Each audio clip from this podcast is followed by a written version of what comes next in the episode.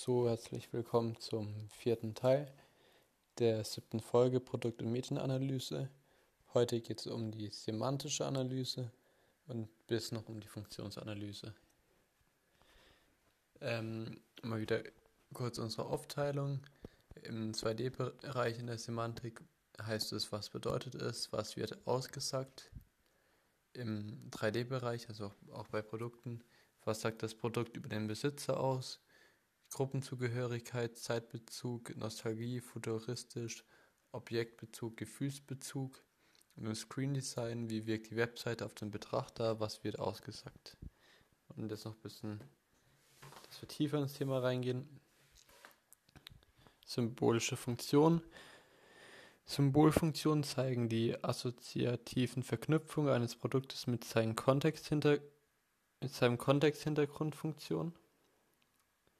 Die symbolische Funktion beziehen sich somit auf die Position und Bedeutung eines Objektes innerhalb eines umfangreichen gesellschaftlichen Szenarios. Ein Objekt kann für einen einzelnen Mensch eine besondere symbolische Funktion besitzen, zum Beispiel als Andenken oder als Angriff für eine Erinnerung. Und das Besondere bei einer symbolischen Funktion ist, dass es selten planbar ist und die, die Ausrichtung geht hauptsächlich an die Zielgruppe, also Werte, Ansichten, Weltanschauungen. Und eine symbolische Funktion hat meistens auch eine Art Gruppenzugehörigkeit. Zum Beispiel jetzt, gerade wenn man an Rolex oder so denkt.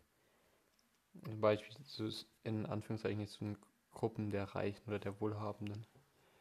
Ähm, und jetzt noch kurz zur Funktionsanalyse da stellt man sich einfach die Frage, erfüllt der Gegenstand seinen Zweck?